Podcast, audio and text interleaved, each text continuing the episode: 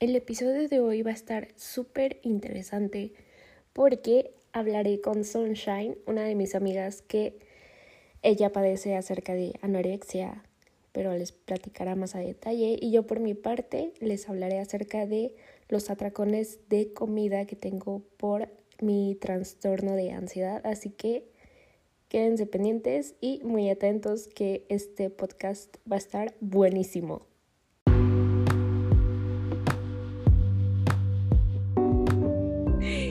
Estás, Sunshine?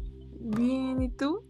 Súper bien, gracias. Oye, pues ya estamos en la transmisión, así de que pues esto ya se está grabando. Así de que para empezar, eh, esto, para empezar, somos anónimos aquí en Habitación Estudio, así de que yo creo que está súper cómoda de que sigamos utilizando tu nombre de Sunshine, ¿no? Sí, sí, sí, sí, me parece bien. Sí, sí, sí, totalmente. Ay, qué emoción. Oye, pues cuéntanos un poquito sobre ti. Pues, ay, ¿cómo inicio? Eh, lo mismo, que tengo anorexia nerviosa, eh, que no estudio, que escribo a veces. En realidad no, no hay mucho, no hay mucho que contar de mí porque básicamente me he refugiado en mi enfermedad mm, estos últimos dos años. Entonces estoy en ese proceso de encontrarme. Ok, oye, y pues bueno, ya entrando, para empezar, ánimo, como siempre lo hacíamos estando juntas.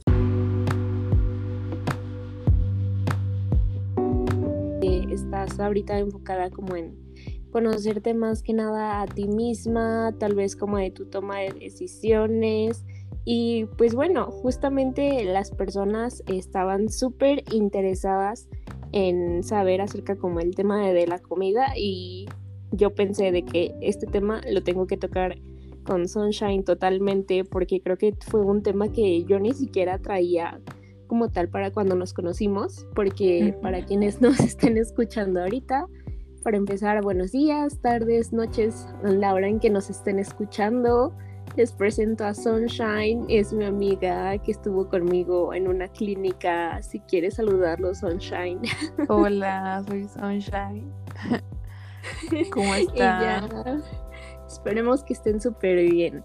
Así de que, pues bueno, ahorita hablaremos acerca de lo que es la comida en específico porque yo era un tema que Sunshine lo habrá notado, pero yo ni siquiera lo tenía para cuando estábamos ella y yo juntas.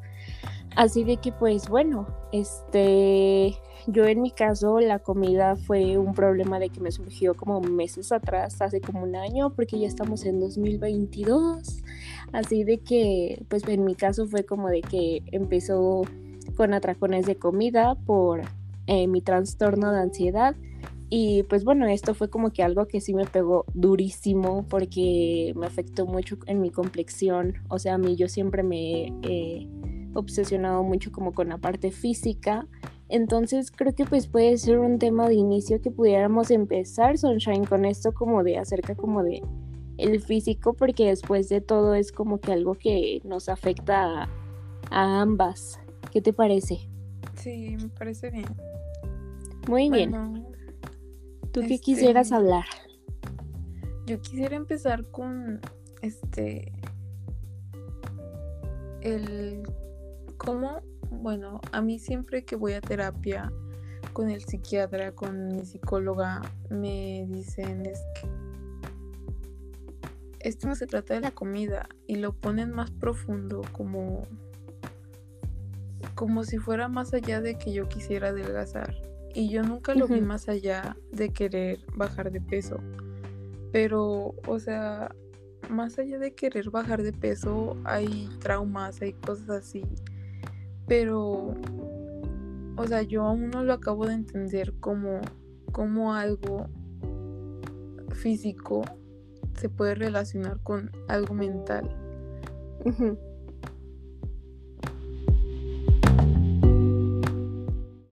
es que, o sea, no, yo no lo veo tan profundo, o sea, como, como algo que se trata de la comida de mi cuerpo, de que yo quiero estar delgada, es, va más allá de que mi papá me golpeó, que eh, sufrí bullying, que gente se burla de mi físico, o sea, como, o sea, yo no entiendo eso.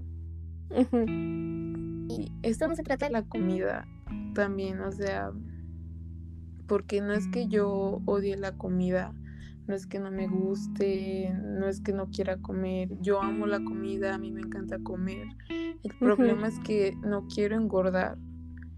Y también está hablando de los diagnósticos que he tenido, que primero fue anorexia, y luego anorexia nerviosa, y luego anorexia nerviosa de tipo purgativa, y luego anorexia nerviosa compulsiva purgativa.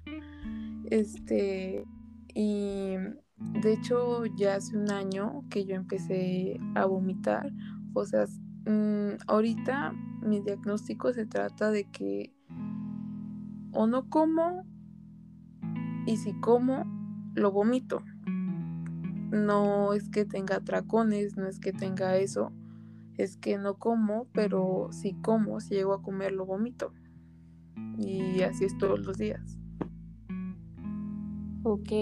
Oye, y es que también es importante mencionar esto porque creo que es algo como de que también se ha tenido muy, tal vez como catalogado de que solo es o anorexia o este bulimia, sino de también mencionar esta parte, ¿no? Como de que también existen diferentes tipos de anorexia, de bulimia, o sea, de que hay bastantes tipos de, de trastornos, o sea, que no solamente se tienen como que los básicos, porque como ahorita mencionas, tu tipo de anorexia se ha ido cambiando, ¿verdad? Y no es algo como de que ah, tú solamente como te lo catalogues, sino que aquí es importante mencionar de que pues sí los profesionales son quienes te dicen tu diagnóstico. Sí, este, por ejemplo, yo hace poco fui con un doctor, o sea, de farmacia, un doctor de farmacia. Y de repente me cambió mi diagnóstico, este me dijo, no, es que tú eres bulímica. Entonces yo estaba muy confundida, yo dije, no, es que yo le tengo que hacer caso a mi psiquiatra, o sea, claro. Eh, me dicen que soy bulímica porque vomito, pero no, es que yo no tengo atracones, yo no tengo eso, o sea, simplemente para mí un atracón, entre comillas, ya es este terminarme un plato de comida y eso para mí ya es mucho y tengo que vomitarlo. Entonces, el restringirme de la comida, el prohibirme probar la comida, me llevó a comer, pero vomitar, con tal de no engordar.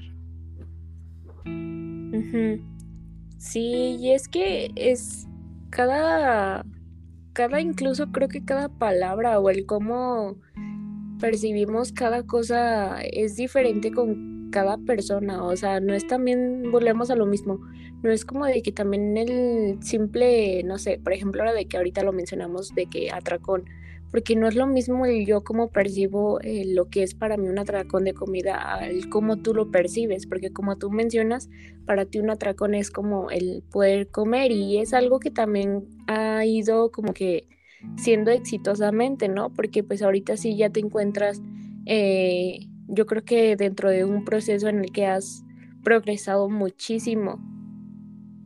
Pues, digamos, digamos que sí, sí he progresado, pero este, físicamente, saludablemente, ¿tú cómo lo considerarías? Porque también esto es importante, porque nosotros lo podemos percibir, porque es algo que yo he mencionado en los podcasts anteriores, de que también depende mucho como de la percepción y la realidad, porque es algo que creo que tú y yo aprendimos bastante dentro de la clínica, de que es muy diferente el cómo lo percibimos, cómo lo interpretamos, pero es diferente porque en este caso yo pudiera decirte como amiga de que has progresado físicamente, o sea, y saludablemente, pero tú cómo lo considerarías, si es como emocionalmente, físicamente o qué onda?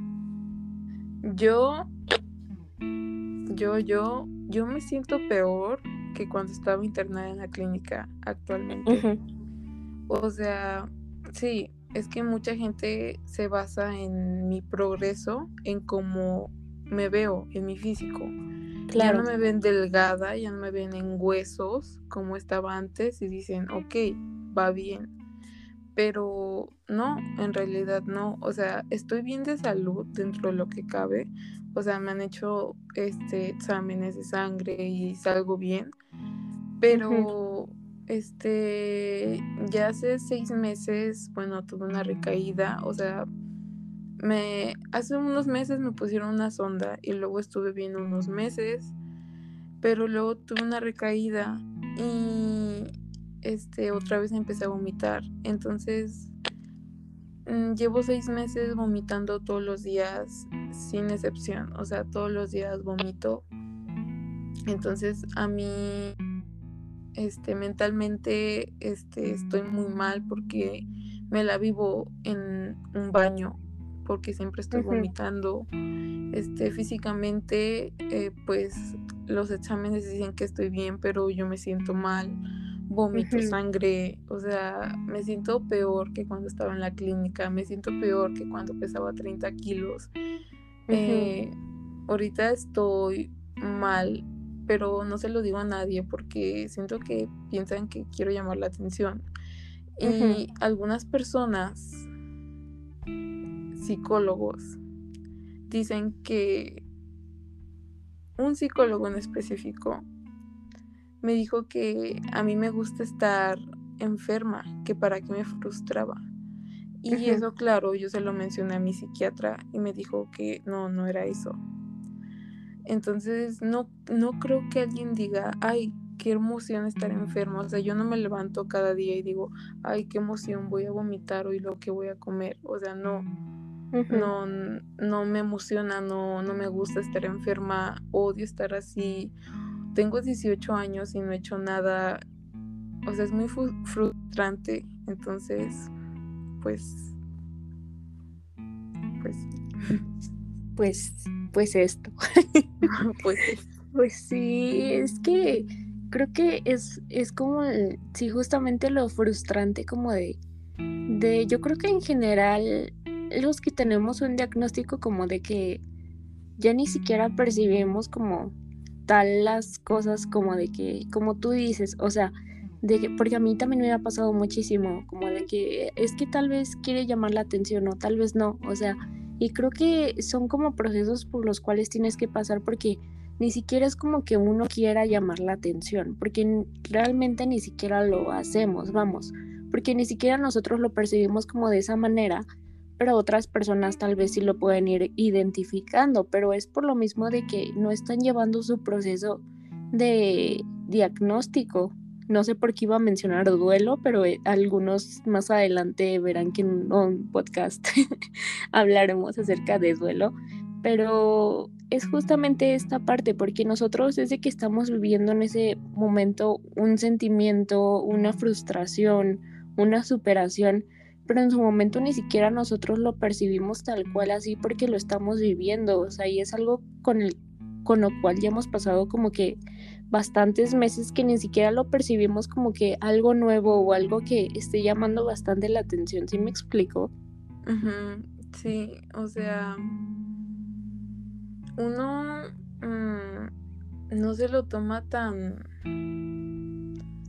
o sea, como que dices, ah, pues sí, estoy enfermo, tengo un trastorno, pero como que uno no se lo quiere tomar tan, tan,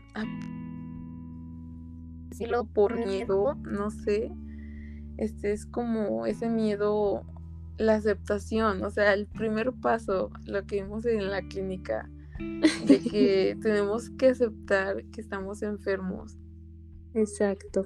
Porque uno no acepta, uno dice, no, es que pues es normal, o sea.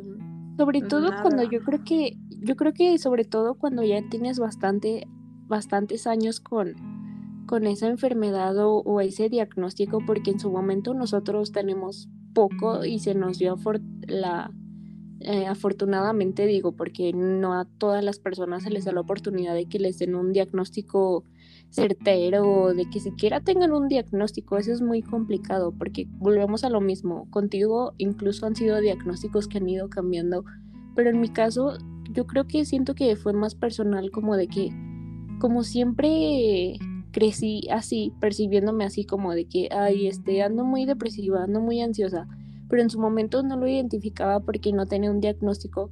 No es como de que tú digas como de que, ay, hoy me voy a levantar y voy a andar bien depresiva o bien ansiosa. O sea, son cosas que tú las vives, pero porque ya las ves de forma muy normal. Pero otras personas por fuera de tu mundo ya es cuando se dan cuenta como de, no, pues es que él está yéndose para abajo, o sea, él ahora tiene esto, tiene aquello.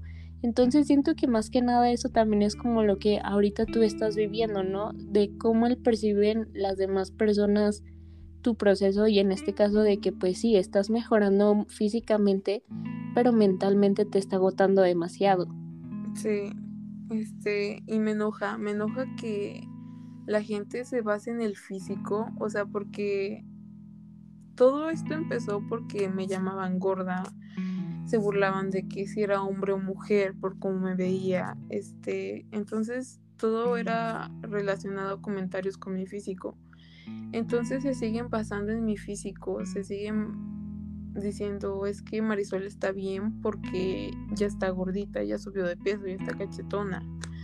Entonces eso me estresa mucho. También algo que me estresa, que bueno, no sé si voy con el tema, pero lo tengo que decir, es que utilicen este así como adjetivos las o sea, conceptos muy complejos como es que me da toque esto, o sea, me da ansiedad esto, me da este depresión esto, estoy depresiva, o sea, Mm, son conceptos muy complejos como para que se estén utilizando como adjetivos, como si no fuera nada, porque hay gente que realmente lo vive y es muy feo, o sea, no es un juego. Sí. Entonces, no lo Justamente, ajá, justamente es algo que yo incluso en Twitter vi hace tiempo de una chica que había escrito algo como de que dejen de romantizar los trastornos. O sea, y ella en específico decía como dejen de romantizar la depresión y la ansiedad porque quienes de verdad la vivimos no saben el todo el coraje, todas las sensaciones que se tienen, o sea, es algo que no se le desea a nadie.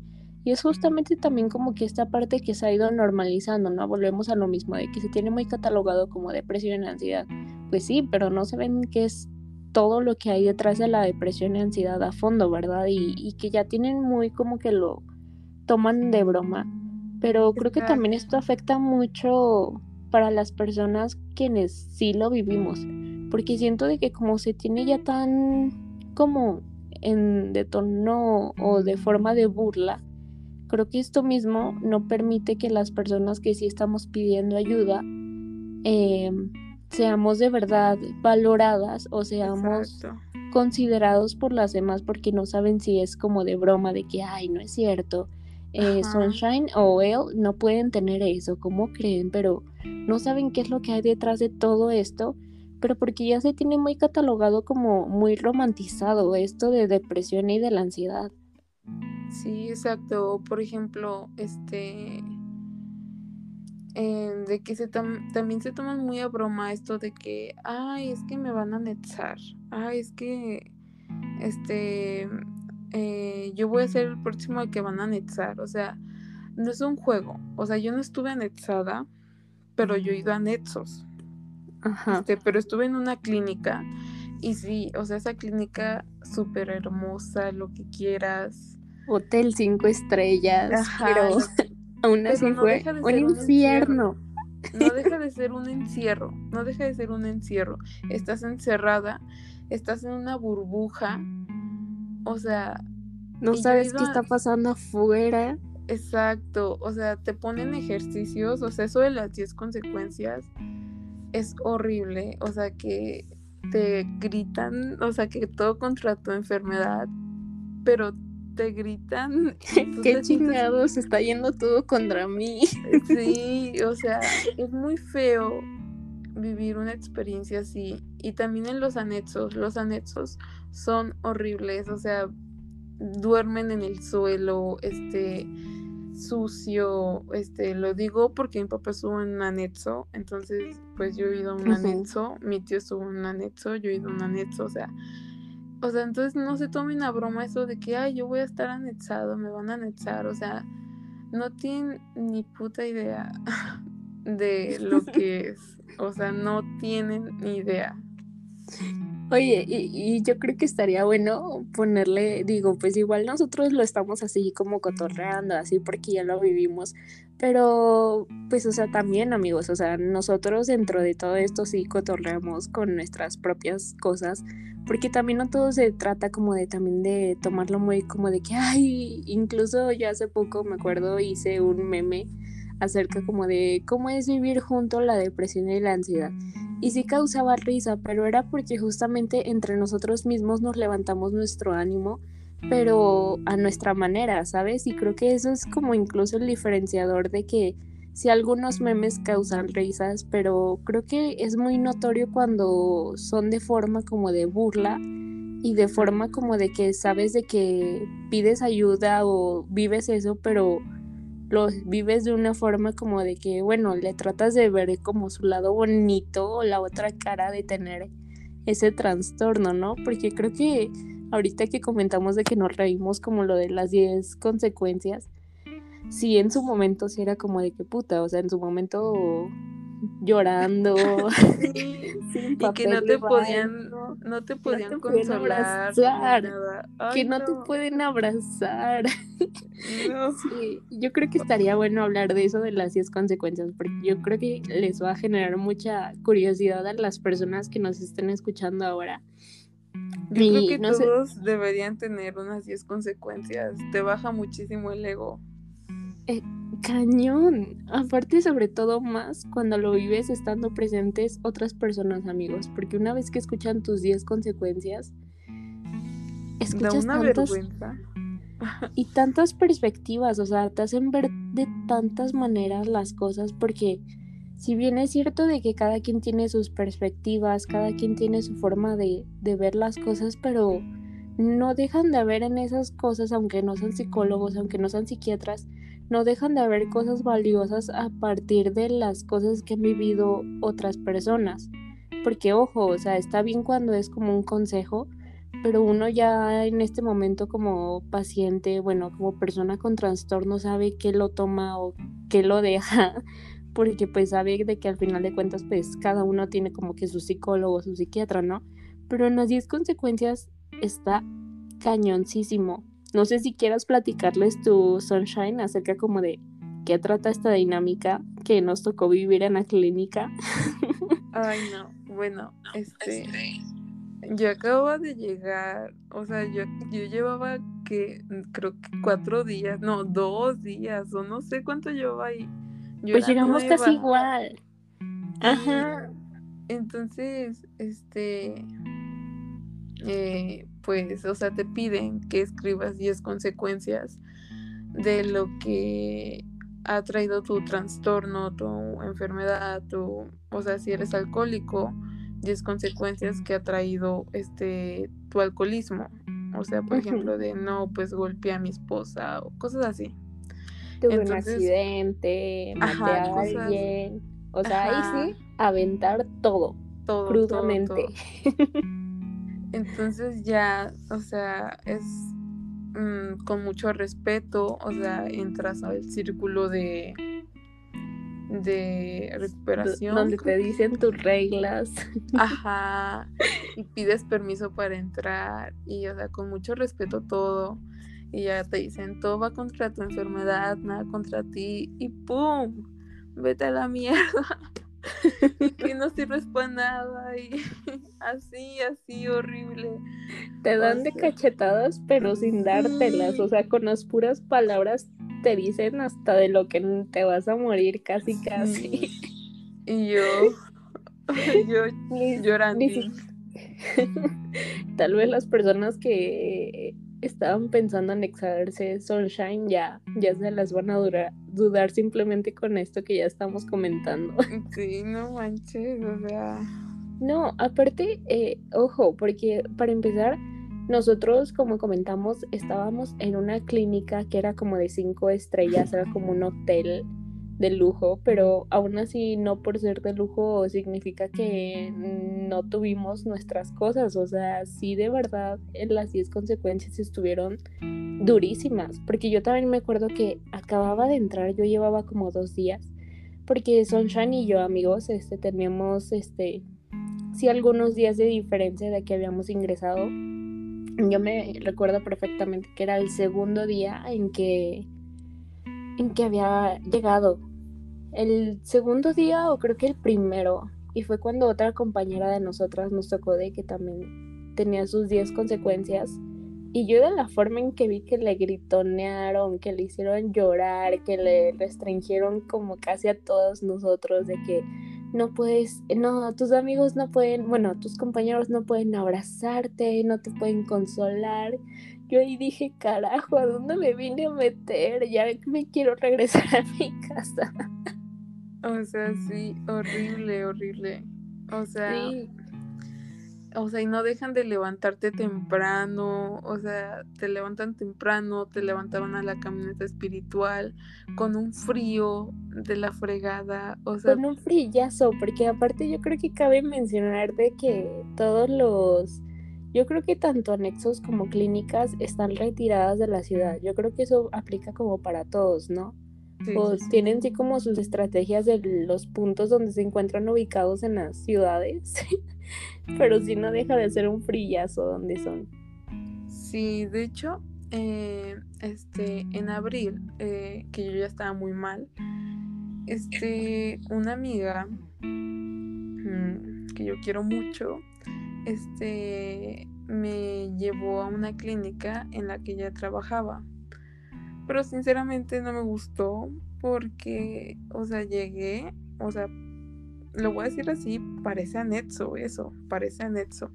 Entonces yo llegué y unas personas, o sea, ni siquiera eran del staff, o sea, no eran trabajadores, eran internas.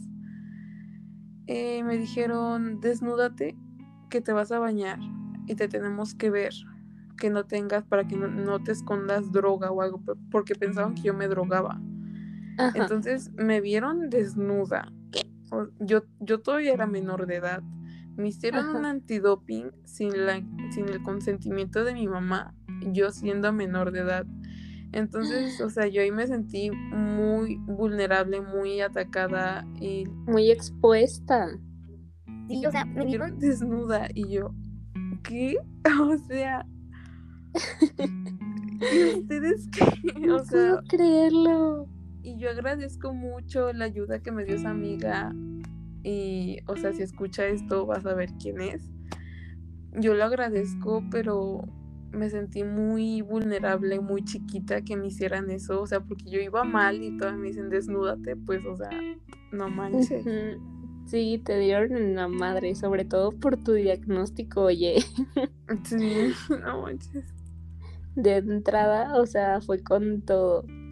Oye, pues igual yo creo que volviendo un poquito al tema, hablamos, ¿qué te parece si hablamos poquito como de acerca como de la comida y la relación que tenemos ahorita con lo del amor propio? Ok. ¿Tú qué, ¿Tú qué sientes que andas muy como de lo del amor propio con tu cuerpo y ahorita con, con lo de tu diagnóstico a comparación de meses atrás? Pues, o sea, ay no, yo siempre que voy a terapia digo que en lugar de ir avanzando yo voy retrocediendo, o sea, porque nada más no puedo salir del hoyo, este, o sea, yo pensé que en cuanto adelgazara yo, yo me iba a ver al espejo y iba a decir, wow, o sea, me amo, o sea, me veo muy bien. Pero no, o sea, me odio. O sea, y eso es una palabra muy fuerte. El odio es amor frustrado. Solo tengo que trabajar en eso. Pero, ahorita no me gusta mi cuerpo. Este, ni siquiera sé cómo soy, siento que cada cosa que hago es muy falsa. Entonces me está costando mucho encontrarme, me está costando mucho este amarme. Y ahorita estoy en esto de eh, mi despertar espiritual, estoy este estoy queriendo tomar una vida más espiritual, este que no es tan nada fácil. No, o sea, siempre en la clínica nos decían que ah, el ser superior y quien sea puede ser, pero siempre mencionaban a Dios, Dios, Dios, Dios. Entonces, o sea, mm, Dios, soy yo de nuevo, pero no te escucho. Ajá, o sea, esto, esto es mío, o sea, mm, yo no creo en Dios, o sea, no, no creo en, creo que hay algo, pero, o sea, no creo en Dios, no creo que Él sea mi ser superior. Entonces, por eso me enfoqué más en lo espiritual, que es yo, o sea, yo soy lo espiritual, o sea, de mí. Y creo que yo soy la única que va a poder sanarse. O sea, Dios no me va a salvar. Yo soy quien se va a salvar. Entonces ando en eso, o sea, me ves meditando, manifestando, o sea, vibrando alto. Sí, con el medicamento y, o sea... El pues medicamento es el poder superior. Eh, sí, sí, sí. Ay, no. Pues, ahí andamos. ¿Sientes, entonces de que ahorita como que tu amor propio está más como para los demás, ¿no? Sino no como contigo misma realmente. Sí. O sea, yo este, conforme a las experiencias que he tenido, como lo que he vivido y todo, o sea, si viene un amigo, una amiga y me platica un problema suyo, o sea, yo le hablo así y, o sea, hasta me siento como psicóloga. sí, o sea, trato de ayudar a quien yo puedo, este, y ese es mi error porque me, debo ayudar a mí misma, o sea, más que nada, pero ando por ahí salvando a los demás. Y me gusta ayudar a los demás, pero pues cuando me toca a mí. Sí, pero es que yo siento que de todas maneras, o sea, tal vez nosotros no llegamos a percibir nuestro crecimiento, pero cuando otras personas se acercan a buscarnos es porque realmente están viendo progresos en nosotros mismos. Porque, por ejemplo, a mí me tocó de que y yo no me la creía, pero a raíz de el primer podcast, el primer maldito podcast que hice aquí en Habitación Estudio. Sí, es que, o sea, no, yo no lo veo tan profundo, o sea, como, como algo que se trata de la comida de mi cuerpo, de que yo quiero estar delgada, es, va más allá de que mi papá me golpeó, que eh, sufrí bullying, que gente se burlaba de mi físico, o sea, como, o sea, yo no entiendo eso. Y esto no se trata de la comida también, o sea, porque no es que yo odie la comida, no es que no me guste, no es que no quiera comer, yo amo la comida, a mí me encanta comer. El problema es que no quiero engordar. Y también está hablando de los diagnósticos que he tenido que primero fue anorexia y luego anorexia nerviosa, y luego anorexia nerviosa de tipo purgativa y luego anorexia nerviosa compulsiva purgativa. Este, y de hecho ya hace un año que yo empecé a vomitar, o sea, mm, ahorita mi diagnóstico se trata de que o no como y si como lo vomito no es que tenga tracones, no es que tenga eso, es que no como, pero si como, si llego a comer, lo vomito. Y así es todos los días. Ok. Oye, y es que también es importante mencionar esto porque creo que es algo como de que también se ha tenido muy, tal vez como catalogado de que solo es o anorexia o este bulimia sino de también mencionar esta parte, ¿no? Como de que también existen diferentes tipos de anorexia, de bulimia, o sea, de que hay bastantes tipos de, de trastornos, o sea, que no solamente se tienen como que los básicos, porque como ahorita mencionas, tu tipo de anorexia se ha ido cambiando, ¿verdad? Y no es algo como de que ah, tú solamente como te lo catalogues, sino que aquí es importante mencionar de que pues sí los profesionales son quienes te dicen tu diagnóstico. Sí, este, por ejemplo, yo hace poco fui con un doctor, o sea, de farmacia, un doctor de farmacia. Y de repente me cambió mi diagnóstico, este me dijo, no, es que tú eres bulímica. Entonces yo estaba muy confundida, yo dije, no, es que yo le tengo que hacer caso a mi psiquiatra, o sea, Claro. Eh, me dicen que soy bulímica porque vomito, pero no, es que yo no tengo atracones, yo no tengo eso, o sea, simplemente para mí un atracón, entre comillas, ya es este terminarme un plato de comida y eso para mí ya es mucho y tengo que vomitarlo. Entonces, el restringirme de la comida, el prohibirme probar la comida, me llevó a comer, pero vomitar, con tal de no engordar. Sí, y es que es cada, cada, incluso creo que cada palabra o el cómo percibimos cada cosa es diferente con cada persona, o sea, no es también, volvemos a lo mismo, no es como de que también el simple, no sé, por ejemplo, ahora de que ahorita lo mencionamos de que atracón, porque no es lo mismo el yo como percibo eh, lo que es para mí un atracón de comida al cómo tú lo percibes, porque como tú mencionas, para ti un atracón es como el poder comer y es algo que también ha ido como que siendo exitosamente, ¿no? Porque pues ahorita sí ya te encuentras, eh, yo creo que dentro de un proceso en el que has progresado muchísimo.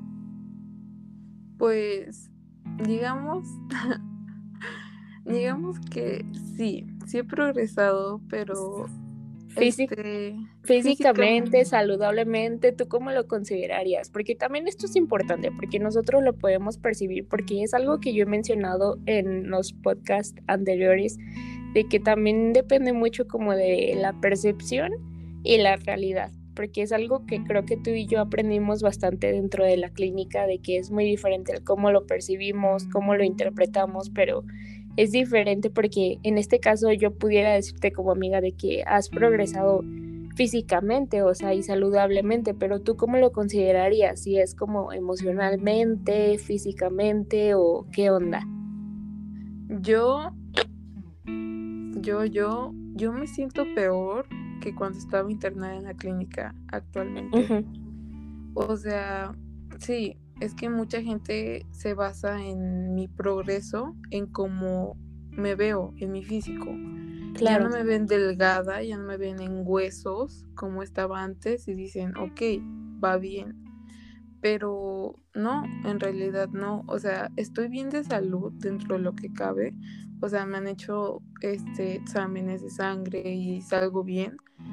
Pero este, ya hace seis meses, bueno, tuve una recaída, o sea, me, hace unos meses me pusieron una sonda y luego estuve bien unos meses, pero luego tuve una recaída y, este, otra vez empecé a vomitar, entonces, mm, llevo seis meses vomitando todos los días, sin excepción, o sea, todos los días vomito, entonces a mí este, mentalmente este, estoy muy mal porque me la vivo en un baño porque siempre estoy vomitando.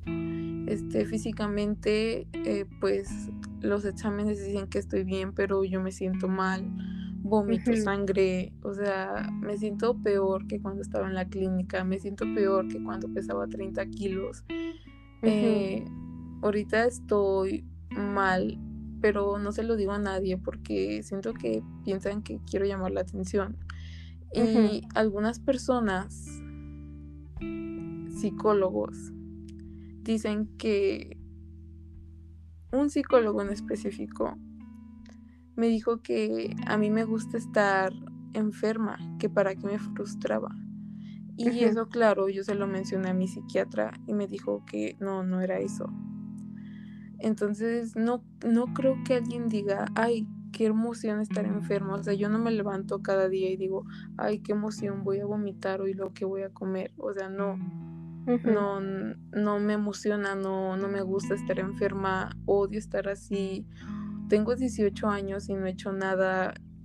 O sea, es muy frustrante. Entonces, pues,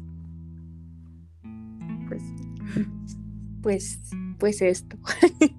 pues, pues sí, es que creo que es, es como, sí, justamente lo frustrante como de, de, yo creo que en general los que tenemos un diagnóstico como de que ya ni siquiera percibimos como tal las cosas como de que, como tú dices, o sea, de que, porque a mí también me ha pasado muchísimo, como de que es que tal vez quiere llamar la atención o tal vez no, o sea, y creo que son como procesos por los cuales tienes que pasar porque ni siquiera es como que uno quiera llamar la atención, porque realmente ni siquiera lo hacemos, vamos, porque ni siquiera nosotros lo percibimos como de esa manera, pero otras personas tal vez sí lo pueden ir identificando, pero es por lo mismo de que no están llevando su proceso de diagnóstico.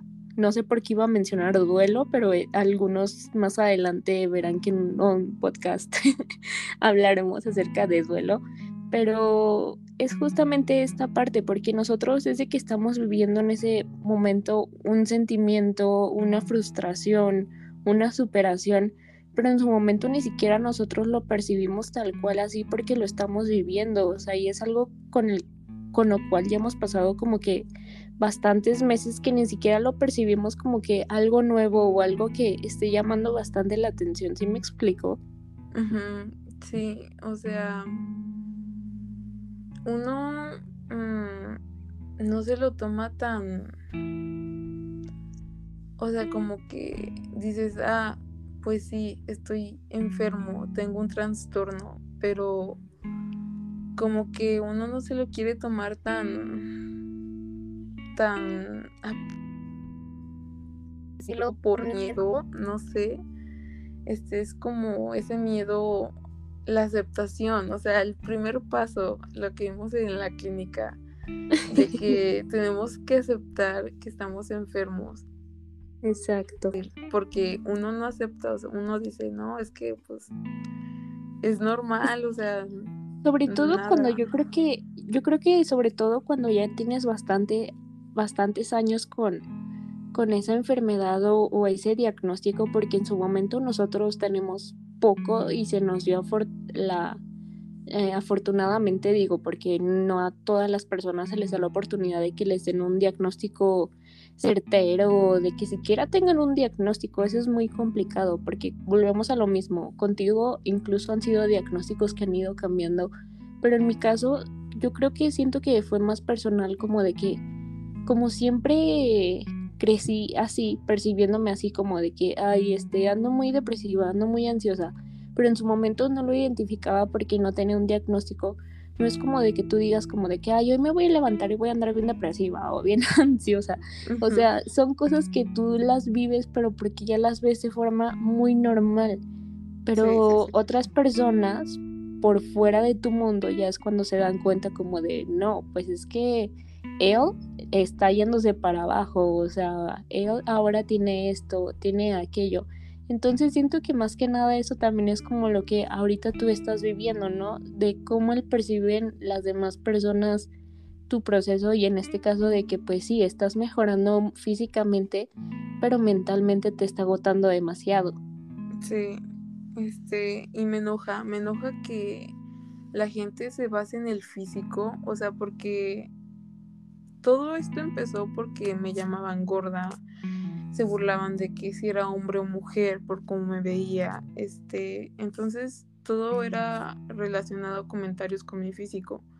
Entonces se siguen pasando en mi físico, se siguen diciendo es que Marisol está bien porque ya está gordita, ya subió de peso, ya está cachetona. Entonces eso me estresa mucho. También algo que me estresa, que bueno, no sé si voy con el tema, pero lo tengo que decir, es que utilicen este así como adjetivos las o sea, conceptos muy complejos como es que me da TOC esto, o sea, me da ansiedad esto, me da este, depresión esto, estoy depresiva, o sea, mm, son conceptos muy complejos como para que se estén utilizando como adjetivos, como si no fuera nada, porque hay gente que realmente lo vive y es muy feo, o sea, no es un juego. Sí. Entonces, no lo Justamente, ajá, justamente es algo que yo incluso en Twitter vi hace tiempo de una chica que había escrito algo como de que dejen de romantizar los trastornos. O sea, y ella en específico decía como dejen de romantizar la depresión y la ansiedad porque quienes de verdad la vivimos no saben el todo el coraje, todas las sensaciones que se tienen, o sea, es algo que no se le desea a nadie. Y es justamente también como que esta parte que se ha ido normalizando, ¿no? Volvemos a lo mismo, de que se tiene muy catalogado como depresión y ansiedad. Pues sí, pero no se ven que es todo lo que hay detrás de la depresión y ansiedad a fondo, ¿verdad? Y, que ya tienen muy como que lo toman de broma. Pero creo que también esto afecta mucho para las personas quienes sí lo vivimos. Porque siento de que como se tiene ya tan como en de tono o de forma de burla, Creo que esto mismo no permite que las personas que sí estamos pidiendo ayuda em, seamos de verdad valoradas o seamos considerados por las demás porque no saben si es como de broma de que, ay, no es cierto.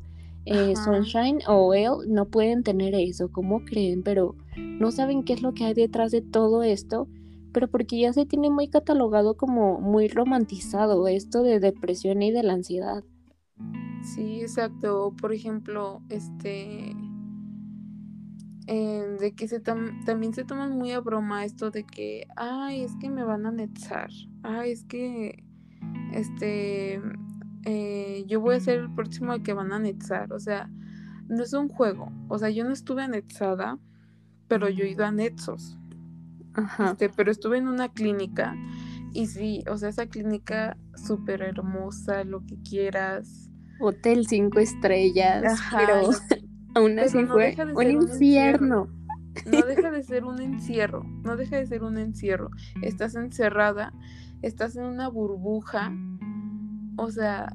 No sabes qué está pasando afuera. Exacto, o sea, te ponen ejercicios, o sea, eso de las 10 consecuencias es horrible, o sea, que te gritan, o sea, que todo contra tu enfermedad, pero te gritan.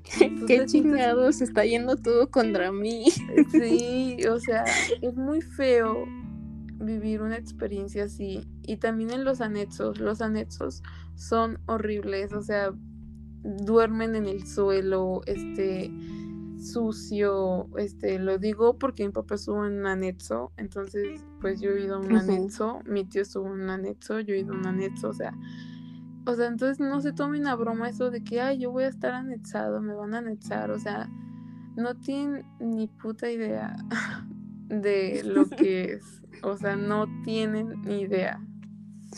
Oye, y, yo creo que estaría bueno ponerle, digo, pues igual nosotros lo estamos así como cotorreando, así porque ya lo vivimos, pero pues, o sea, también amigos, o sea, nosotros dentro de todo esto sí cotorreamos con nuestras propias cosas, porque también no todo se trata como de también de tomarlo muy como de que, ay, incluso yo hace poco me acuerdo hice un meme acerca como de cómo es vivir junto la depresión y la ansiedad y sí causaba risa, pero era porque justamente entre nosotros mismos nos levantamos nuestro ánimo, pero a nuestra manera, ¿sabes? Y creo que eso es como incluso el diferenciador de que si algunos memes causan risas, pero creo que es muy notorio cuando son de forma como de burla y de forma como de que sabes de que pides ayuda o vives eso, pero lo vives de una forma como de que, bueno, le tratas de ver como su lado bonito o la otra cara de tener ese trastorno, ¿no? Porque creo que ahorita que comentamos de que nos reímos como lo de las 10 consecuencias, sí, en su momento sí era como de que puta, o sea, en su momento llorando y que no te podían no te podían consolar. Abrazar, que no, te pueden abrazar. Sí, yo creo que estaría bueno hablar de eso de las 10 consecuencias, porque yo creo que les va a generar mucha curiosidad a las personas que nos estén escuchando ahora. Yo creo que todos deberían tener unas 10 consecuencias. Te baja muchísimo el ego. Eh, cañón. Aparte, sobre todo más cuando lo vives estando presentes otras personas, amigos. Porque una vez que escuchan tus 10 consecuencias, escuchas una vergüenza. y tantas perspectivas, o sea, te hacen ver de tantas maneras las cosas porque si bien es cierto de que cada quien tiene sus perspectivas, cada quien tiene su forma de, de ver las cosas, pero no dejan de haber en esas cosas, aunque no sean psicólogos, aunque no sean psiquiatras, no dejan de haber cosas valiosas a partir de las cosas que han vivido otras personas. Porque ojo, o sea, está bien cuando es como un consejo, pero uno ya en este momento como paciente, bueno, como persona con trastorno sabe qué lo toma o qué lo deja, porque pues sabe de que al final de cuentas pues cada uno tiene como que su psicólogo, su psiquiatra, ¿no?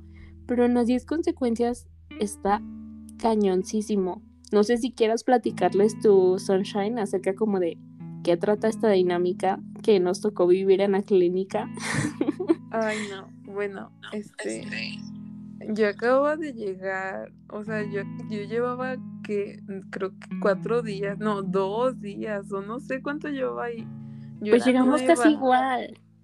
Ajá. Entonces, este, eh, pues, o sea, te piden que escribas 10 consecuencias de lo que ha traído tu trastorno, tu enfermedad, tu, o sea, si eres alcohólico, 10 consecuencias que ha traído este tu alcoholismo. O sea, por ejemplo, de no, pues golpeé a mi esposa o cosas así.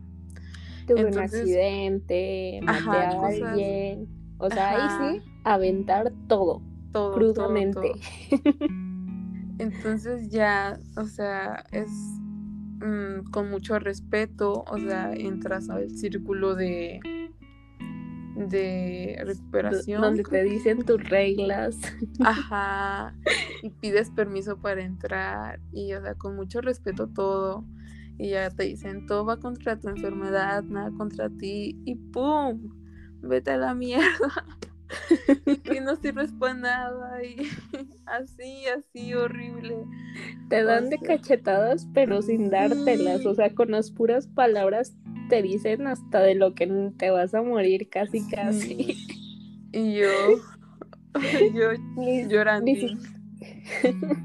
Tal vez las personas que estaban pensando en exagerarse Sunshine ya, ya se las van a dudar simplemente con esto que ya estamos comentando. Sí, no manches, o sea. No, aparte, eh, ojo, porque para empezar, nosotros, como comentamos, estábamos en una clínica que era como de cinco estrellas, era como un hotel de lujo, pero aún así no por ser de lujo significa que no tuvimos nuestras cosas, o sea, sí de verdad las 10 consecuencias estuvieron durísimas, porque yo también me acuerdo que acababa de entrar, yo llevaba como dos días, porque Sunshine y yo amigos, este, teníamos, este, sí algunos días de diferencia de que habíamos ingresado, yo me recuerdo perfectamente que era el segundo día en que en que había llegado el segundo día o creo que el primero. Y fue cuando otra compañera de nosotras nos tocó de que también tenía sus 10 consecuencias. Y yo de la forma en que vi que le gritonearon, que le hicieron llorar, que le restringieron como casi a todos nosotros de que no puedes, no, tus amigos no pueden, bueno, tus compañeros no pueden abrazarte, no te pueden consolar. Yo ahí dije, carajo, ¿a dónde me vine a meter? Ya me quiero regresar a mi casa. O sea, sí, horrible, horrible. O sea, o sea, y no dejan de levantarte temprano, o sea, te levantan temprano, te levantaban a la camioneta espiritual con un frío de la fregada, o sea, con un frillazo, porque aparte yo creo que cabe mencionar de que todos los yo creo que tanto anexos como clínicas están retiradas de la ciudad. Yo creo que eso aplica como para todos, ¿no? Pues tienen sí como sus estrategias de los puntos donde se encuentran ubicados en las ciudades.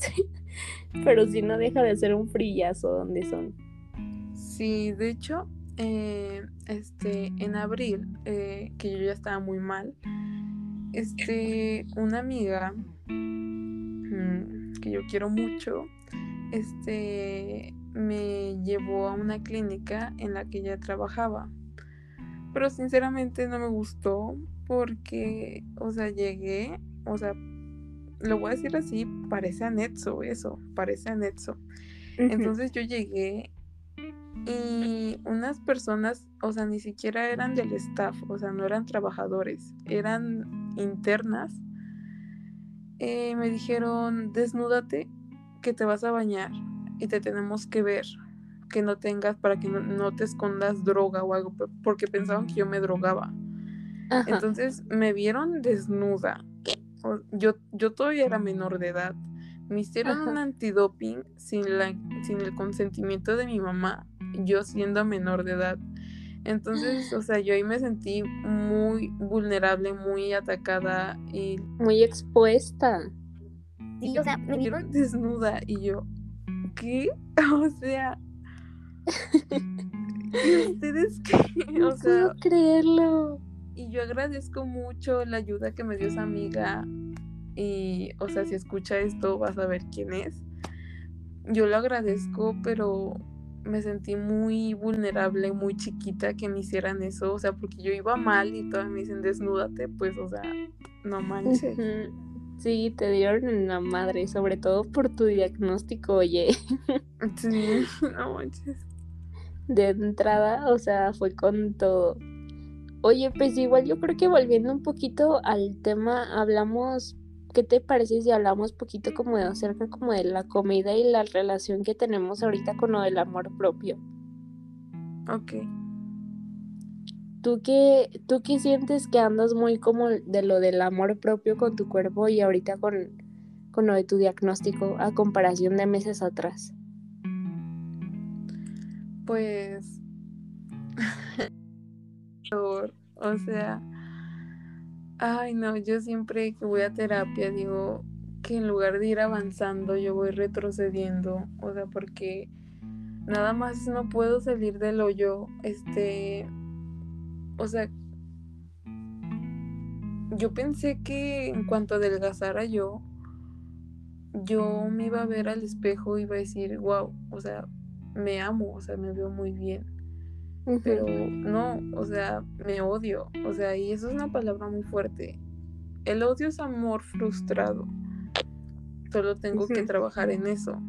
Pero ahorita no me gusta mi cuerpo. Este, ni siquiera sé cómo soy, siento que cada cosa que hago es muy falsa. Entonces me está costando mucho encontrarme, me está costando mucho este amarme.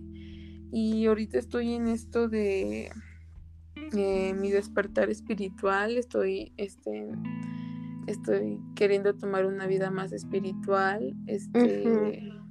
Que no es tan nada fácil. No, o sea, siempre en la clínica nos decían que, ah, el ser superior y quien sea puede ser, pero siempre mencionaban a Dios, Dios, Dios, Dios. Entonces, o sea, mmm, Dios, soy yo de nuevo, pero no te escucho. Ajá, o sea, esto, esto es mío, o sea, mm, yo no creo en Dios, o sea, no, no creo en, creo que hay algo, pero, o sea, no creo en Dios, no creo que Él sea mi ser superior.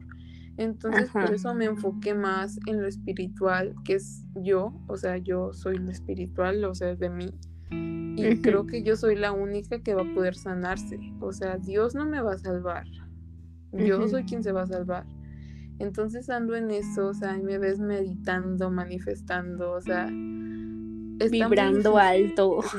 Sí, con el medicamento y, o sea, el pues medicamento es el poder superior.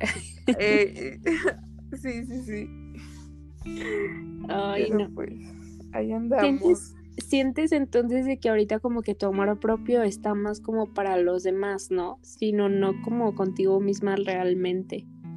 Sí. O sea, yo, este, conforme a las experiencias que he tenido, como lo que he vivido y todo, o sea, si viene un amigo, una amiga y me platica un problema suyo, o sea, yo le hablo así y, o sea, hasta me siento como psicóloga. sí, o sea, trato de ayudar a quien yo puedo, este, y ese es mi error porque me, me debo ayudar a mí misma, o sea, más que nada, pero ando por ahí salvando a los demás. Y me gusta ayudar a los demás, pero pues cuando me toca a mí, Marisol, Sunshine. Sí, no te preocupes, lo editamos. Ok. Este, sí, pero es que yo siento que de todas maneras, o sea, tal vez nosotros no llegamos a percibir nuestro crecimiento, pero cuando otras personas se acercan a buscarnos es porque realmente están viendo progresos en nosotros mismos. Porque, por ejemplo, a mí me tocó de que y yo no me la creía, pero a raíz de el primer podcast, el primer maldito podcast que hice aquí en Habitación Estudio, me buscó una chica que tiene también mi trastorno de TLP, que ella pues sí decía de que lo, lo ubicaba más como de borderline.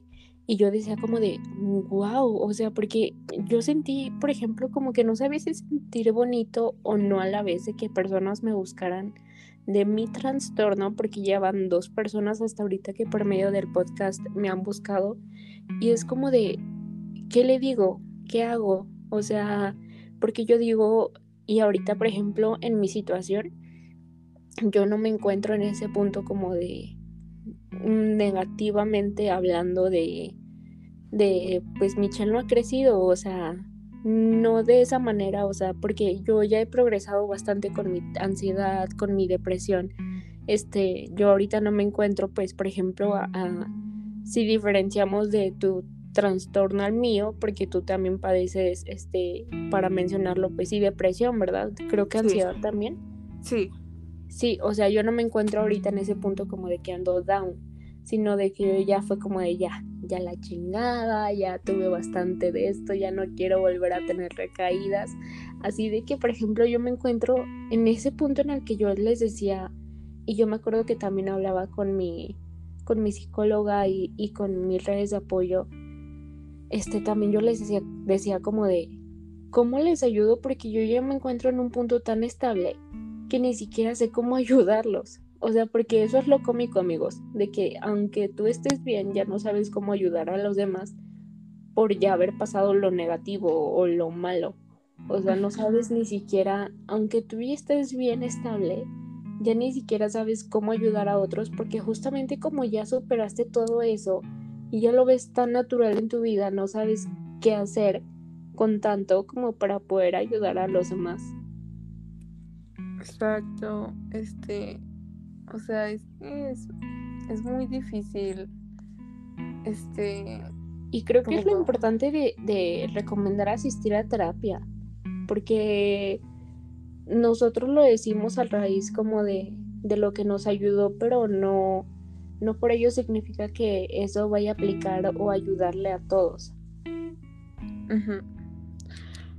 Ojalá la terapia fuera gratis, o sea, para que para los que no tienen este posibilidades de ir porque, o sea, mucha gente a lo mejor no va a terapia por lo mismo, porque no tiene posibilidades.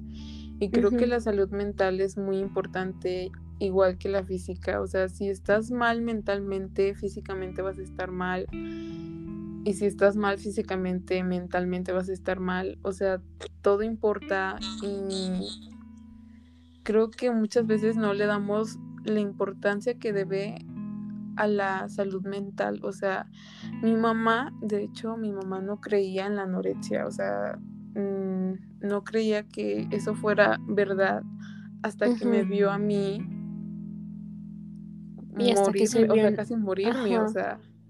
Y hasta que se ve, yo creo que en todo lo, todo lo de, toda la parte de salud, o sea, de clínico, o sea, todos los estudios, porque a mí incluso también me tocó yo creo que también yo fue una parte que a mí me afectó demasiado y eso también me generó muchas crisis y que me fuera para abajo, de que yo me acuerdo de que mi trastorno de ansiedad se vio reflejado mucho en estudios y era de que me hacían estudio tras estudio tras estudio y yo era como de que eso me dio para abajo tanto Sunshine, yo me acuerdo, porque decía, puta, pues o sea, ¿hasta dónde va a parar mi ansiedad? ¿Hasta dónde va a parar mi depresión? Que ahí fue, yo me acuerdo que cuando me surgió de que me dio a alopecia areata por el estrés. Después hasta hace poquito, yo me acuerdo, ya ni te tocó de que te platicara, pero hace poquito fui con el ginecólogo y ni sabía ir, ya con el gastroenterólogo, porque traía un dolor súper fuerte en el abdomen bajo y resulta que era inflamación vaginal por estrés. Y yo era como de, maldita sea, se supone que ya estoy vibrando alto, como que porque sigue teniendo mi ansiedad que ver con esto. Y, es justamente esa parte, porque yo también, yo me acuerdo que hubo un tiempo en que me, me encerré en mi burbujita de estudio tras estudio tras estudio, pero es porque el cuerpo de verdad, amigos, siempre manda señales, o sea, sean internas o sean muy físicamente como de que se noten, pero el cuerpo siempre manda señales, amigos, y yo creo que es algo muy importante que, que les pudiéramos como sugerir que eh, lo revisen con ustedes mismos de que el cuerpo siempre manda señales, o sea, de lo que está mal mentalmente, físicamente, todo, todo, todo se ve reflejado. Y yo creo que aquí Sunshine se los puede decir por su parte con su historia que ahorita ya nos ha platicado y yo por mi parte con tantos malditos estudios que me han hecho también. el cuerpo siempre habla. Creo que es lo que pudiéramos decir con esto. Sí, el problema, bueno, este, hablando, bueno, de mí un poquito, este, eh, yo escucho a mi cuerpo, sé lo que me pide y no le hago caso. O sea, también quiero mencionar que, bueno, ya es 24, bueno, eh, ayer, 23 de enero, fue hace un año que yo me intenté suicidar con clonazepam. Este, y hoy 24, este, la directora de la clínica eh, en la que estuvimos internas, él y yo, este, vino a mi casa y me volvió a llevar. Y fue mi tercer internamiento en una clínica y yo llevo seis internamientos, tres en psiquiátrico y tres en clínica.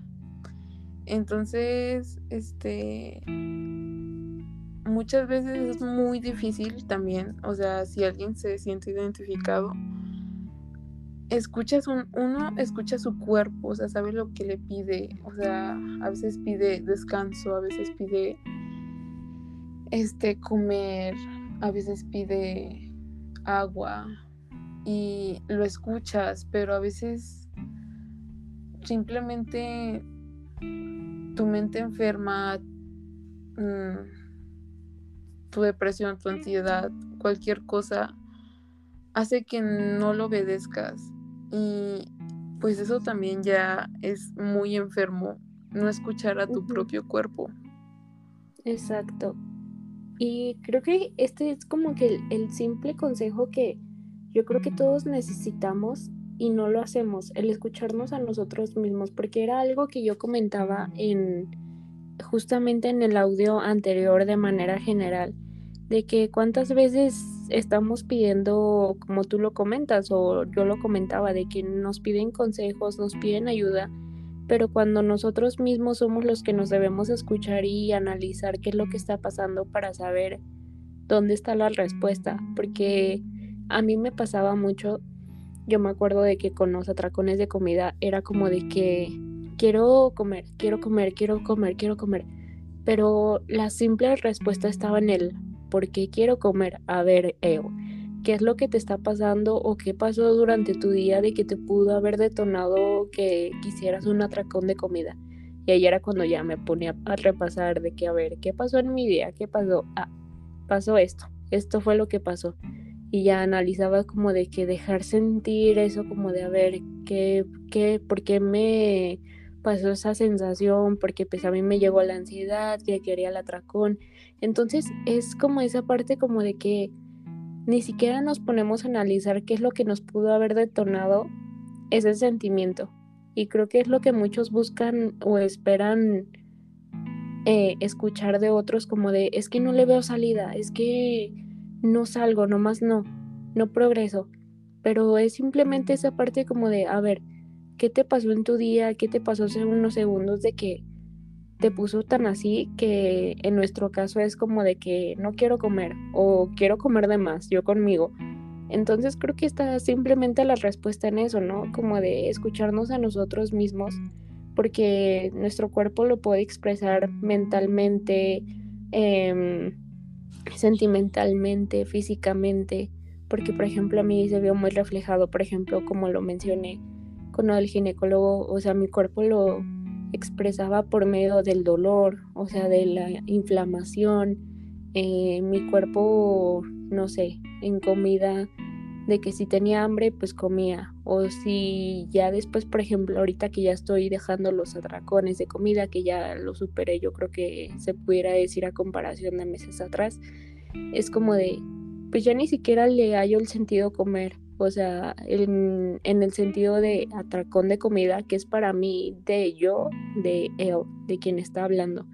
O sea, ya no le hallo ese sentido como que ya va como de, ay, es que esa sensación eh, súper rica de crujiente, de que con la comida, o sea, en su momento como yo de con el atracón ya ni siquiera siento esa sensación como satisfactoria, entonces es como de no. Ahorita yo me encuentro en mi proceso como de recuperar como mi, mi peso que ya había tenido antes, antes de los atracones de comida, entonces es mucho esa parte como de escucharte contigo mismo, ¿no lo crees? Sí, o sea, todo está en escucharse y hacerse caso. Porque muchas veces, pues, o sea, no nos hacemos caso. Pero, o sea, creo que mucha parte de esto de para sanar es escucharte y escucharte bien y hacerte caso porque tu cuerpo está hablando y si te está diciendo, te está pidiendo algo, es porque lo necesita. Entonces, o por ejemplo, yo estos últimos días he estado vomitando sangre. Entonces es como mi cuerpo ya me está diciendo, Marisol, este, ya estamos mal por dentro. Entonces, pues sí, o sea, lo estoy escuchando y digo, ah, qué mal, estoy vomitando sangre pero lo sigo haciendo y es lo que me frustra porque no salgo de ese círculo. Entonces, no, no es, o sea, no lo digo para que ustedes digan, ay, es que no, no voy a poder sanar si ustedes están pasando por algo. Sí se puede sanar, es muy largo, llevo dos años así, es muy largo pero, o sea, yo confío en las palabras de mi psiquiatra y de mi psicóloga que me dicen que he madurado. O sea, yo no lo veo, pero ellos lo ven. Ellos son los profesionales, o sea, yo, yo soy la enferma, o sea, yo, yo no veo nada bueno en mí por lo mismo de mis diagnósticos. Entonces, si ellos me dicen, has mejorado, has progresado en algo, pues les creo.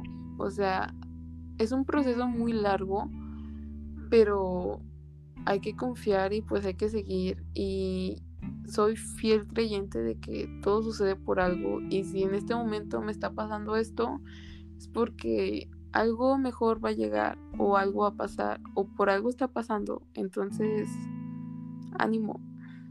Nos quedamos estancados en nuestra burbujita que no nos permite ver todo nuestro panorama que hay ya de progreso. Creo que más que nada esto es esto como lo que nos podemos quedar estancados la mayoría de las personas, de que nos quedamos en nuestra burbujita, de que no estamos creciendo cuando en realidad sí, pero hay que mejorar detallitos.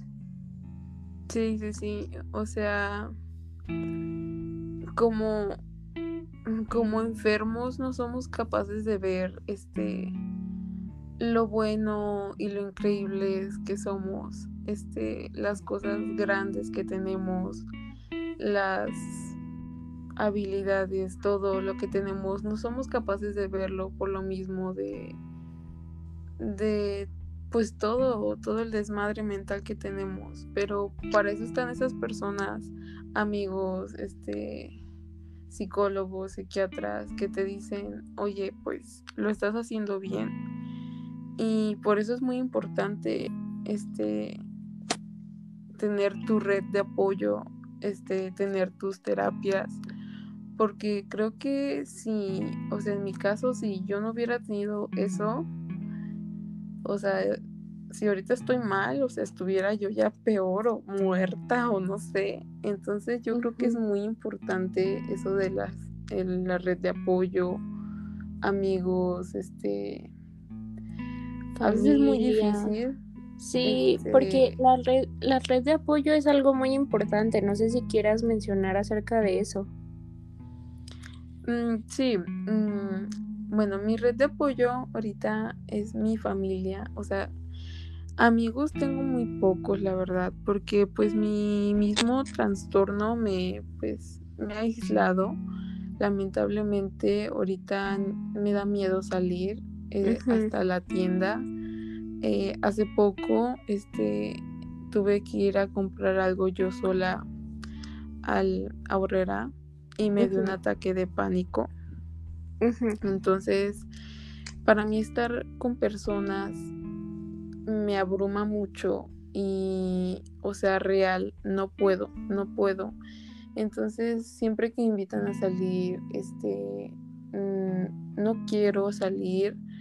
Aparte de que me da miedo, siento que doy asco, o sea, porque, este, en cuanto a amigos, ¿no? O sea, mis amigos, la mayoría sino es que todos son de clínicas, eh, de los que he conocido en el psiquiátrico. Entonces, pues ya saben, ¿no? Mi historia de que ah, vomita, ok. Pero a lo mejor si salgo con otra persona, otra amiga, este, o igual empieza una relación, este, amorosa, o sea, es como, siento que le voy a dar asco, así como de, Mm, vomitas, o sea, qué asco, ¿no? O sea, no es como algo que se diga en la primera cita, ¿no? Como de, ah, mira, pues es que yo vomito todos los días. O sea, y con una amiga igual, o sea, como de, este, pues sí, voy a comer esto, voy a acompañarte a comer, pero tengo que irlo a vomitar.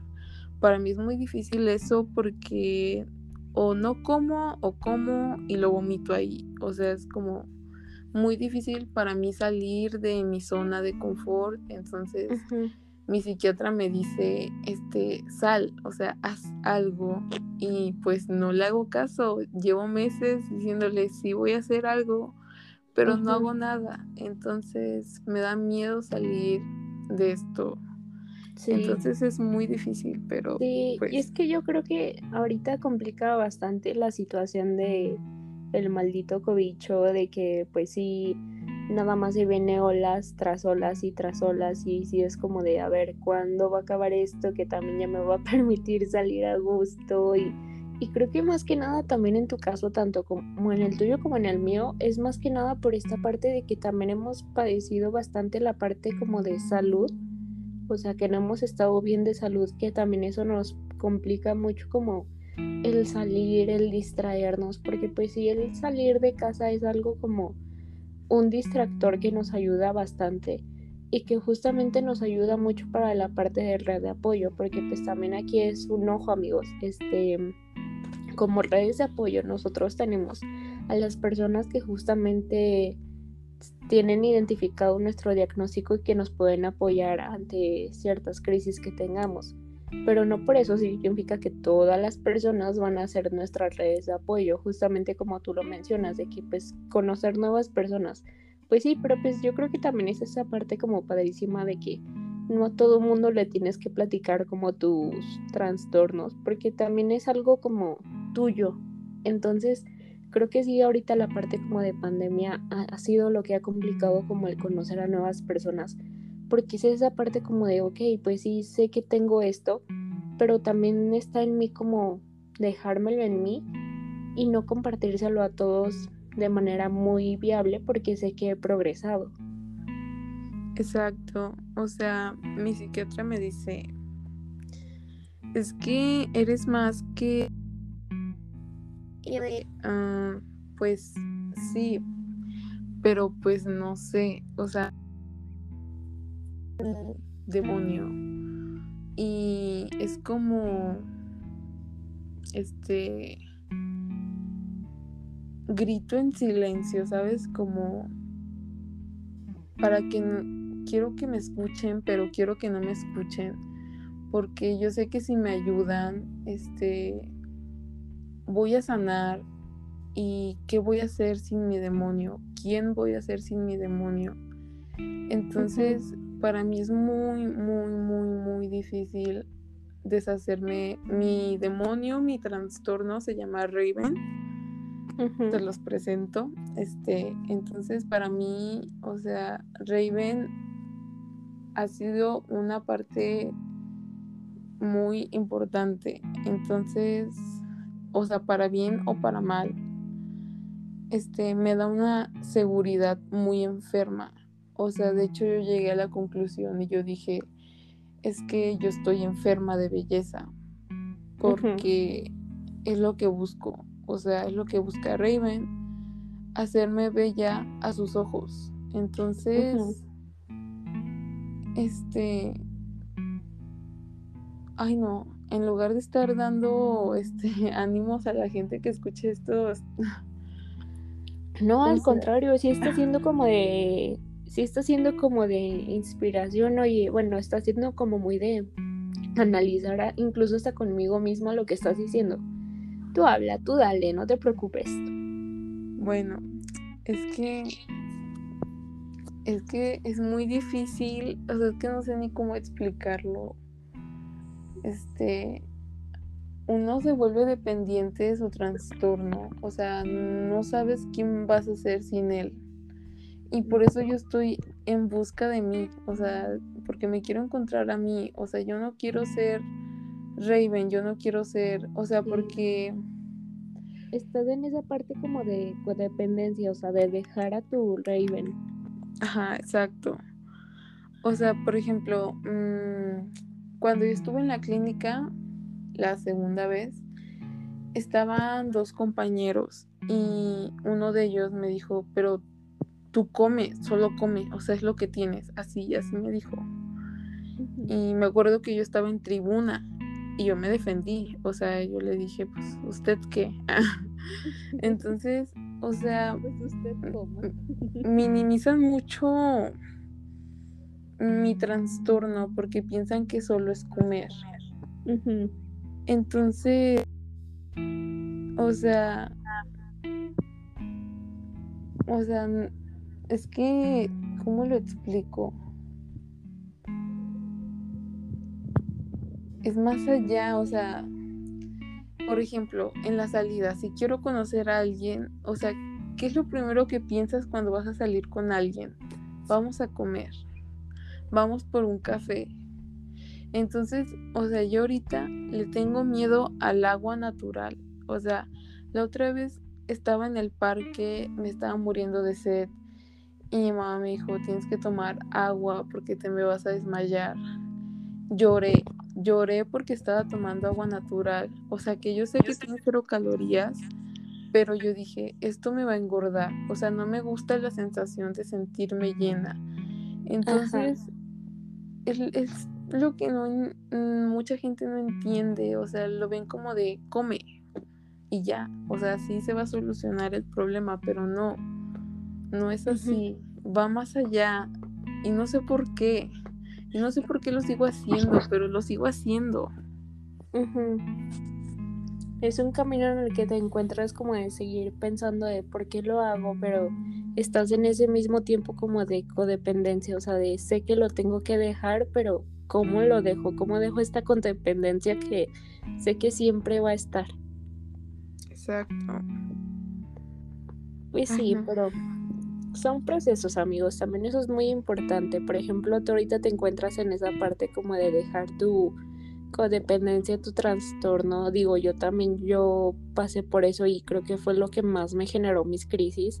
la codependencia, mis crisis, fue lo que más me dio para abajo, como yo se los mencionaba en el podcast anterior, yo mencionaba mucho esta parte de que también incluso yo siento que me obsesioné tanto en querer sacar tanto, porque yo ya me encontraba en ese punto como de que ya me iban a dar de alta y iba a iniciar un tratamiento de estrés postraumático que ahorita incluso yo sé de que, y ahorita ya digo de que no, porque en su momento yo andaba con toda la actitud de no, pues ya súper positiva, ya no me voy a dar para abajo. Y tómale, primera cosa que dije, primera cosa que hice. se me vinieron, se me vino todo para abajo, sunshine, es de que puras crisis de depresión, de ansiedad, todavía ni siquiera iniciaba el tratamiento, pero se me vinieron tantos flashbacks porque yo iba a hacer mi tratamiento de estrés postraumático de los abusos que yo tuve posiblemente infantiles y, y a lo largo de mi vida. Entonces, este, se me desataron los flashbacks y era como de no, y no, y no. Y o sea, y me encerró otra vez en mi burbujita de que se me olvidaron todas las herramientas por completo. Fue como de quedarme otra vez en hoja en blanco, que no sabía ni qué hacer. Entonces, este, afortunadamente, pues poco a poco otra vez fui saliendo adelante. Y ahorita otra vez digo, me encuentro ahorita en el punto de que ya voy de salida, pero digo, ahorita también creo que esa es la parte importante de que sabes qué cosa también te desató otra que sabes que no tienes que volver a regresar a ello. Porque en su momento yo sé que en algún futuro yo quiero, yo como él, si quiero enfrentar eso, ese tratamiento que quiero yo finalizar para tener una paz conmigo misma de, de estrés postraumático, ese tratamiento. Pero yo sé que ahorita me encuentro también tan estable que no puedo volver a caer en eso que sé que me hizo y me dio para abajo.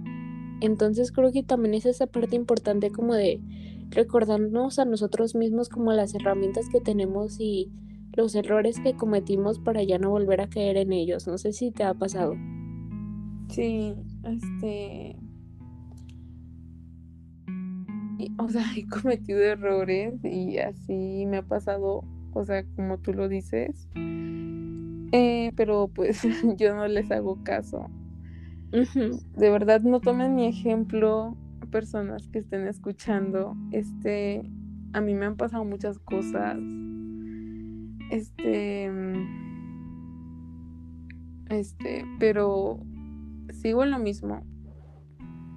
Y es por eso que este psicólogo, que a lo mejor va a escuchar esto, me dice que estoy enferma porque me gusta, que para qué me frustro. Entonces, no, no estoy enferma porque me gusta. No sé qué hacer, o sea, no sé por qué siempre regreso a lo mismo. O sea, sí, o sea, ya tengo las herramientas. Me acuerdo que una vez que estuve en el psiquiátrico, una psicóloga me dijo, es que tú, ¿tú qué? O sea, tú ya tienes las herramientas, sabes qué hacer, sabes qué tienes, ya lo aceptaste, ¿qué haces aquí? Y yo, pues, es que, pues, es que no sé, o sea... No lo sé, tú dime. sí, o sea... O sea, es que es como... Parece que me encanta estar enferma, pero no me encanta estar enferma. No sé por qué lo hago, ni siquiera, ni siquiera lo sé. O sea, yo solo quiero estar delgada, es lo que quiero. O sea, no lo veo más allá. O sea, yo quiero ser delgada porque en cuando empiezo a comer empiezo a subir de peso y yo sé que si no como no subo de peso, o sea, yo es lo único que quiero, ser delgada. Por eso no hago caso. Y me vale, o sea, digo, yo quiero ser delgada a toda costa si me muera en el proceso. Entonces, no tomen mi ejemplo porque eso no está bien pero... Y porque tú tienes a tu Raven, no eres Sunshine. Ajá, exacto. O sea, véanlo, véanme como, si lo quieren ver así, véanme como una un ejemplo de lo que no se debe hacer porque ay o sea yo recaídas porque has llegado al punto en que ya has vomitado sangre, que creo que es el punto máximo de tocar fondo. Sí, he, mm, cometido muchos errores Y a pesar de eso, sigo aquí vomitando. Pero no me he muerto. Y es porque el universo tiene algo para mí. Si no me he muerto, ya me he intentado matar varias veces. Y no lo he logrado. Entonces, algo hay, algo hay para mí escondido, no sé dónde, no sé cuándo va a salir, pero si no me he muerto es por algo. Entonces, yo confío en eso, o sea, por eso estoy ahorita en mi despertar espiritual, estoy tratando de ser más espiritual y todo eso, porque siento que ahí está la salida, o sea, en mí, en nadie más, en mí. Entonces, pues, si les ayudó de algo. si les ayudó de algo este podcast, síganlo compartiendo, recomendándolo con sus amigos. Sí, yo creo que cerraríamos con esto, ya para terminar con el podcast, que ya nos alargamos muchísimo, pero tocamos cosas súper interesantes. ¿Qué te quedas entonces de, de este podcast, de esta conversación que tuvimos? ¿Con qué te quedas? Con que gente no opinen de un cuerpo ajeno, no opinen de una situación ajena y la gravedad de los problemas va a depender de la experiencia de cada persona. Así que no minimicen, este, no opinen, no les corresponde, no es su vida. Eh, no le tienen que dar explicaciones a nadie. Vivan, vivan, vivan, gente, vivan. Yo me quedo con lo último que, que dijiste de que ya has intentado tantas cosas y que ahorita sigues sin encontrarle solución de por qué lo sigo haciendo, pero sabes que el universo te tiene algo. Yo me quedo muchísimo con esa frase porque yo también he pasado por bastantes procesos de, de, de todo.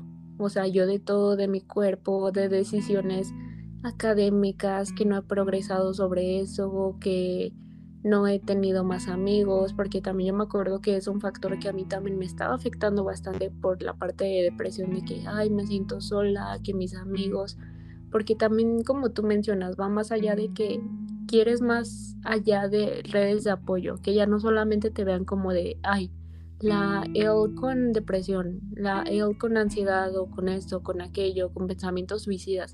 O sea, vamos allá de eso. Entonces yo me quedaría con, yo creo que con la, con la esperanza o con la curiosidad de lo desconocido.